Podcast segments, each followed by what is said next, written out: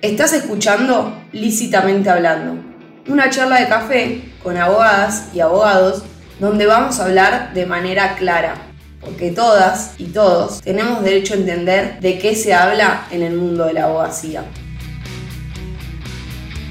Hoy tomamos un café con María del Carmen Besteiro, abogada dedicada al derecho previsional. Su extensa trayectoria y recorrido en la materia la convirtió en una referente de la seguridad social. Es titular de MC Besteiro, Abogadas y Abogados, y líder de una corriente de pensamiento que postura la revalorización de la imagen de la abogacía en la sociedad y promueve el ejercicio independiente de la profesión y la eficacia del sistema judicial. Bueno, María del Carmen, lo primero es agradecerte por ser la primera invitada a este podcast y por haber aceptado de una la invitación. Bueno, no tenía muchas alternativas, pero desde ya que me alegra muchísimo que me hayas tenido en cuenta para eh, el lanzamiento del programa. La primera pregunta que me gustaría hacerte para ir así un poco hablando de tu vida laboral y tu profesión, ¿hace cuánto sos abogada? Eh, bastante.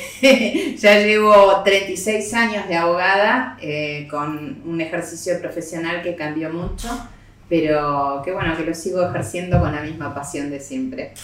¿Y te acordás cómo tomaste esa decisión de ser abogada?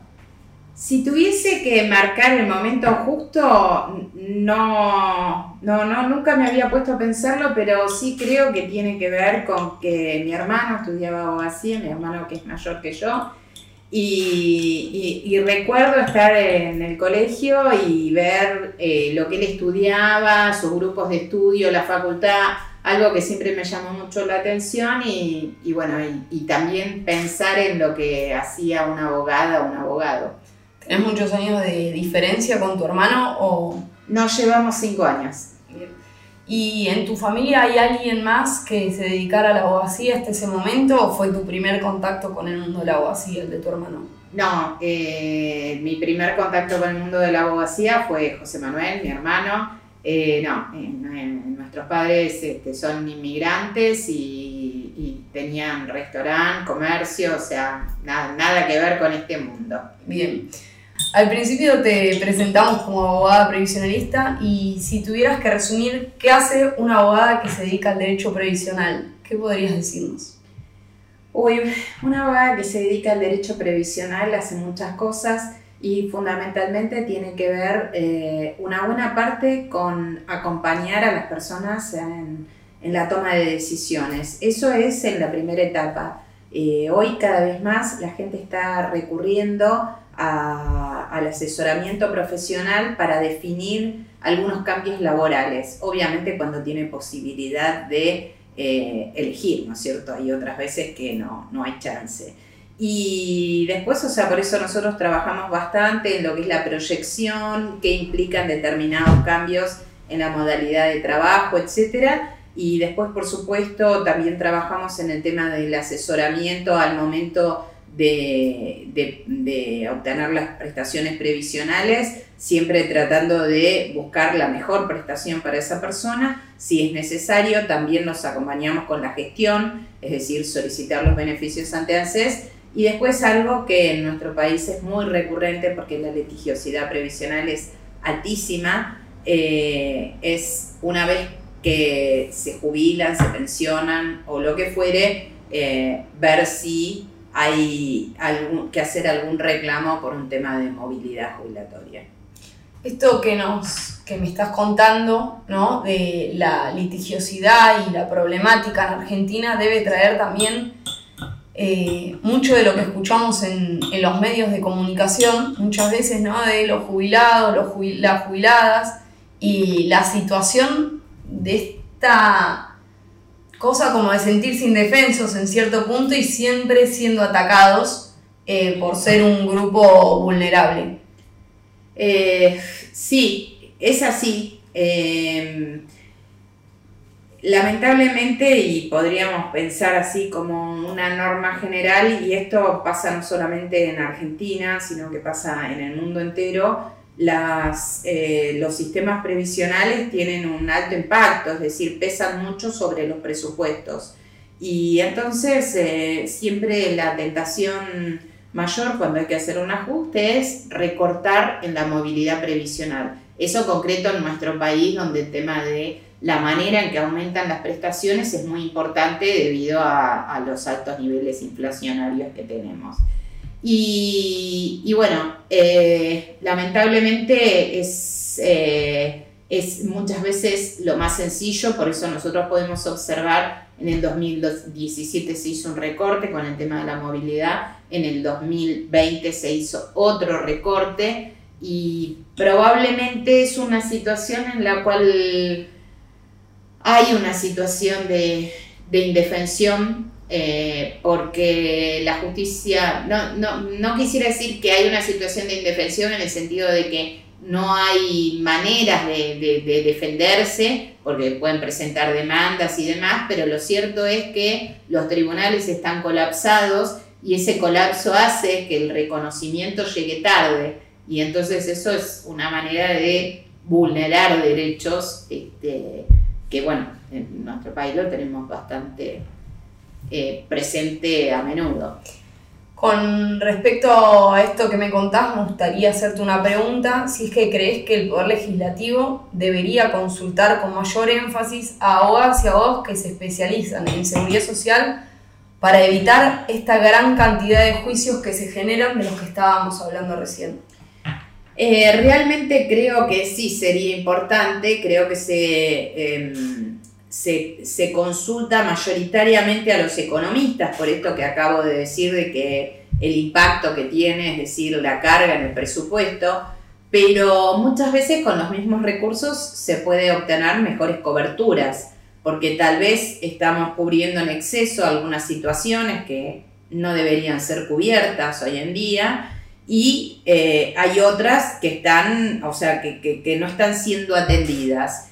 Eh, me parece que esto es importante, lamentablemente no, no pareciera que vaya a ocurrir en lo inmediato, lo que se observa es que los temas se discuten y se discuten siempre con consignas, eh, sin mirar mucho el fondo de la cuestión. Y, bueno, creo que sí estaría muy bien eh, que, se, consultara también a personas que se especializan en el derecho previsional, o sea, no solamente en la economía. Para cambiar un poco y preguntarte, retomar desde el principio, si crees eh, de utilidad esta consulta o asesoramiento previo o preventivo ¿no? en lo que es el derecho previsional. Eh, realmente creo que es muy útil y muy interesante, eh, especialmente en determinadas situaciones que son personas que o que tienen dificultad para acceder al beneficio o que tienen un beneficio que em, supera la mínima, es decir, que es una persona que ha realizado aportes en relación de dependencia y realmente es muy difícil saber si le liquidaron bien o mal su jubilación. Tan difícil es que quienes nos dedicamos a esto no podemos mirar así y decirle ojito, sino que realmente necesitamos hacer un cálculo. Entonces, este, muchas veces yo veo que hay gente que dice, no, me pagan poco porque, bueno, las jubilaciones son bajas y en realidad es que no le han computado algunos años y por eso le pagan menos o que le hicieron mal la cuenta, etc. Por eso me parece que siempre tener en claro que está bien definido el primer haber eh, está es algo que vale la pena consultar. Por eso esto que a veces está pensado que el abogado previsional uno va a recurrir cuando tiene que hacer un juicio por el reajuste de sus saberes, no es siempre lo, o sea, no es el único trabajo. No, no, claramente no es el único trabajo que hacen. De hecho, este, hay un montón de profesionales que ni siquiera se dedican a la parte judicial es decir, que solamente se ocupan del tema de la gestión de beneficios. La gestión es muy difícil, o sea, a veces ANSES dice, usted no necesita recurrir eh, a un profesional, y es cierto que no es necesario ni obligatorio, pero muchas veces no hay manera de resolverlo si no es de esa manera, este, porque, porque, bueno, porque la gestión es difícil. Por eso nosotros siempre decimos que no, no nos parece muy bien que los organismos previsionales eh, traten de resolver la lógica sería que, que por ahí no, no, no, siempre tenga que intervenir un profesional, pero lamentablemente en los treinta y pico de años que llevo de ejercicio, eh, son muy pocas las personas que no tienen que, que recurrir a un profesional o a alguien, una persona que esté especializada. Me, me imagino y lo sé lo dificultoso que puede ser la comunicación a veces con tus clientes o personas que vienen a consultarte o que consiguen el teléfono del estudio y te llaman, porque muchas veces son el tema que se trata en los medios, ¿no? Y salen noticias que quizás no son tan así porque no son tratadas por profesionales del derecho previsional y se transgiversa un poco, más lo que uno escucha se termina también transgiversando y cómo haces para llevar un poco de calma a una situación que a veces parece caótica. Bueno, eh, es un, eh, realmente muchas veces es un tema difícil porque en los medios nosotros eh, en general vemos que a veces buscándolo, otras veces sin buscarlo, generan angustia en las personas, ¿no? Y, las personas que están en situación eh, jubilable o que están jubiladas, eh, lo que menos, o sea, no, no viene bien generarles esa angustia. Algunas veces se les puede informar de una manera más más cercana a la realidad, ¿no? Cuando le dice, eh, ya, ya, ya tiene que salir a reclamar y esa persona piensa generalmente que si sale a reclamar ya, ya, ya, mañana le van a pagar las diferencias y no es así. Entonces, eh, por eso digo que me parece que en, este, en todos estos temas quienes trabajamos en lo que es la materia previsional, deberíamos eh, transmitir, pero también teniendo cuidado de no generar una mayor angustia a personas que ya están en una situación angustiante.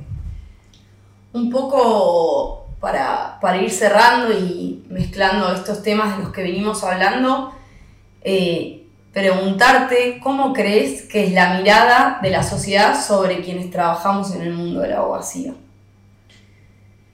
Lamentablemente no es buena eh, no es buena la imagen de la justicia, no es buena la imagen de la abogacía, eh, no es buena la imagen de, nuestro mundo muchas veces, porque siempre se pone sobre, eh, sobre la tabla, sobre, es decir, sobre la mesa, lo que no funciona, ¿no? Pero hay muchas cosas que funcionan.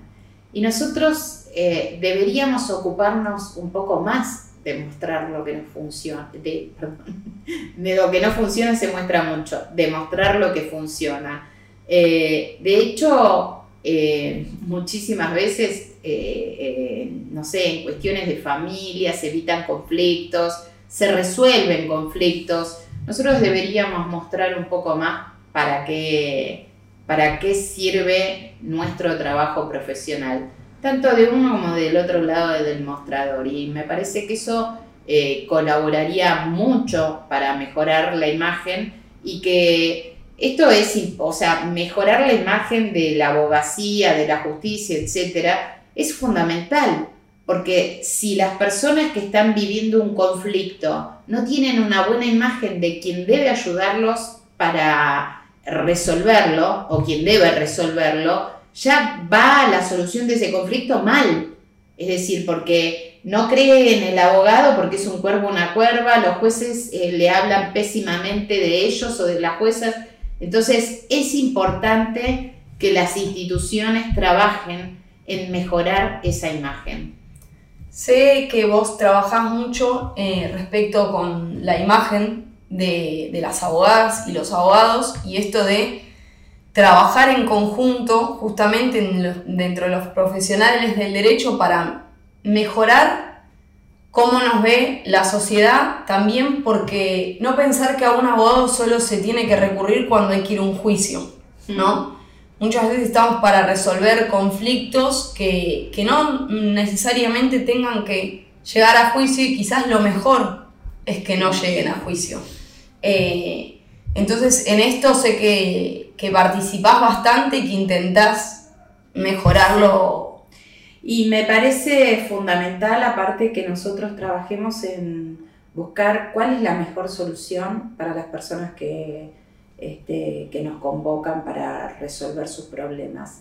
Eh, como vos bien decís, no siempre lo mejor es eh, eh, ir a juicio y creo, o sea, hay alternativas en las que no, cuando se litiga frente al Estado, o sea, muchas veces no queda otra alternativa que litigar, aunque siempre hay que ver si no hay posibilidad de resolver la cuestión sin litigar, ¿no es cierto? Pero en lo que tiene que ver con los conflictos entre los privados, es muy interesante que las partes siempre estén dispuestas a, acercar soluciones, ¿no? Obviamente esas soluciones tienen que ser respetando y componiendo los derechos de todos.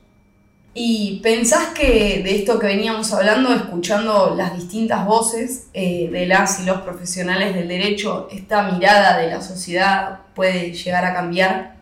Sí, la verdad es que creo, más que creo, espero que esta situación se modifique, que, el trabajo que estamos haciendo valga la pena, porque no tanto pensando solamente en, en nosotros, en las abogadas y los abogados, sino también mm, fundamentalmente pensando en el resto de la sociedad. Imagínense que si con una mala imagen significa que las personas vienen precavidas a, a consultarnos, a vernos, a resolver sus conflictos, y esto sería más o menos como ir al médico y no confiar en que el médico es la persona adecuada para, para curarnos. Entonces, este, realmente es, eh, yo diría que imprescindible o necesario, no solamente para nosotros los profesionales, sino también para la sociedad.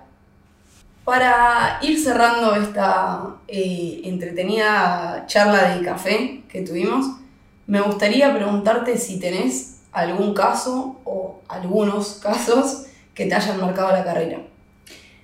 Sí, sin duda son muchos. Yo diría que más que casos son personas las que marcaron la carrera. O sea, su caso lo recuerdo especialmente, pero seguramente porque recuerdo muy especialmente a las personas. Eh, podría decir este, mis primeros clientes eh, que confiaron en mí siendo yo una persona muy joven. Eso eh, algunos me, me siguen acompañando eso me, dio como mucha energía y mucha fuerza. Y con respecto a las situaciones muy particulares, una eh, muy especial que tenía que ver con una pensión de una persona relativamente joven, pero que eh, había convivido con el causante, no le habían reconocido esa relación de convivencia y durante esa relación había contraído HIV y, bueno, y realmente era una situación donde más allá de que le reconocieran la pensión por el tema económico, para esa persona era muy importante desde, desde lo humano, desde lo moral. Y ahí es donde muchas veces uno descubre que las normas están previstas para, para la clase media exclusivamente, porque esta persona eh, había tenido una convivencia en la casa de los padres del conviviente que falleció, eh, porque no tenían medios. Y entonces, bueno, obviamente el tema de acreditar domicilios y todo eso era bastante difícil. La luchamos un montón, nos, habían dicho que era eh, casi imposible, pero en el estudio, eh, con tu colaboración, la luchamos un montón eh, y, y, llegamos a un resultado positivo. Después de que llegamos a ganar que le reconozcan, que le otorguen el beneficio eh, en el reconocimiento del derecho en tribunales, fue muy difícil la ejecución. Y, esta persona lamentablemente estaba muy enferma, de hecho falleció, pero logramos comunicarle que le habían otorgado el beneficio y llegó a cobrarlo unos días antes de, eh, de, morir. Y eso para nosotros fue muy importante, porque cuando la llamé para avisarle me dijo que se iba tranquila. Eh, realmente son esas historias así que te quedan marcadas, ¿no? Eh, por la historia. Y después otras que tienen que ver con el, el, buscar un determinado reconocimiento de derecho en situaciones que son bastante complejas, en el caso lo que tiene que ver con el daño previsional por la falta de registro, y lograrlo, y saber que a esa persona le va a cambiar la vida, eh, porque va a cobrar una pensión distinta. Lamentablemente los tiempos hacen que ese cambio tarde mucho en llegar, pero bueno, tenemos que seguir trabajando para que los tiempos se acorten. De esto que nos estabas hablando, del daño previsional, ¿querés contarnos un poco qué es? Es bastante complicado, estoy pensando cómo hacerlo para hacerlo de una manera sencilla. Pero lo más importante que quiero destacar es que muchas veces las personas no están registradas en sus trabajos, es decir, esto que vulgarmente se llama trabajo en negro, o están mal registradas porque eh, están registradas con un sueldo, cobran otro. En esos casos, eh, más allá de lo que pasa o la pérdida de derechos a nivel laboral, tienen muchas veces una pérdida muy grande en el derecho previsional. Y nuestro trabajo es eh, avanzar para que e, esos, eh, esas pérdidas de derecho no se consoliden. Es decir, no puede ser que en una relación donde una relación de trabajo donde estuvo mal registrado o, eh, como decía yo, con un tema de que falta sueldo, etcétera, la única persona, la única parte que se vea perjudicada sea la trabajadora o el trabajador. Entonces, eso es algo en lo que debemos trabajar mucho. Siempre digo que los, eh, las abogadas y abogados que nos dedicamos a los temas previsionales, a los temas del derecho social en general, tenemos que ser muy creativos para buscar más y mejores derechos. También a veces trabajar como en redes colaborativas, así se puede decir, porque es importante el daño previsional que pueda haber, no solo en este ejemplo que das de una materia laboral, sino también puede ser en cuestiones de familia eh, u otras cuestiones. Entonces, esta cosa de que el asesoramiento bien dado no, no solo tiene que ser por un, un profesional, y esto de preguntar a otros colegas sobre otras materias no debería estar mal visto, eh, sino acompañado por...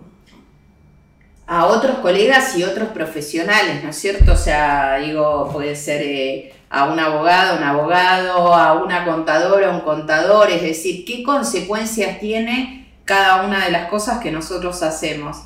Eh, todos los días nosotros nos levantamos, todas las personas, nos levantamos y tenemos mil acciones que tienen consecuencias jurídicas.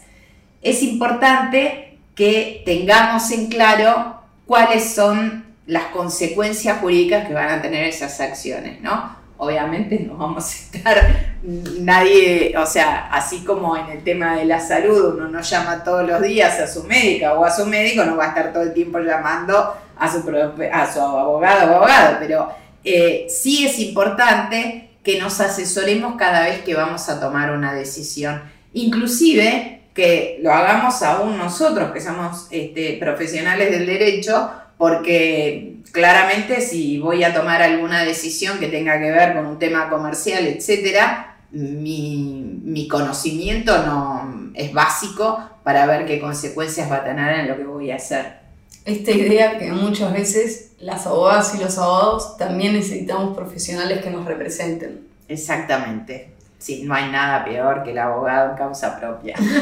Así dicen. Bueno, María del Carmen, agradecerte por haber venido. Me encantó este café y esperamos volver a escucharte pronto. No, muchísimas gracias a vos y realmente me encantó siempre la idea desde que me la presentaste y, me encanta que te estés ocupando de esto. Muchas gracias.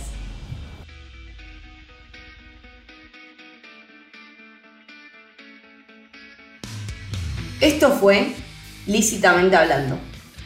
Mi nombre es Carolina Lodeiro Martínez. espero para el próximo café, para que sigamos conociendo la abogacía desde las voces de las y los profesionales del derecho. Si te gustó este podcast, seguinos en nuestras redes, arroba lícitamente hablando. Lícitamente hablando es una producción de MC Besteiro, Abogadas y Abogados. Conducción, Carolina Lodeiro Martínez. Edición y contenido audiovisual, Cecilia Vigo.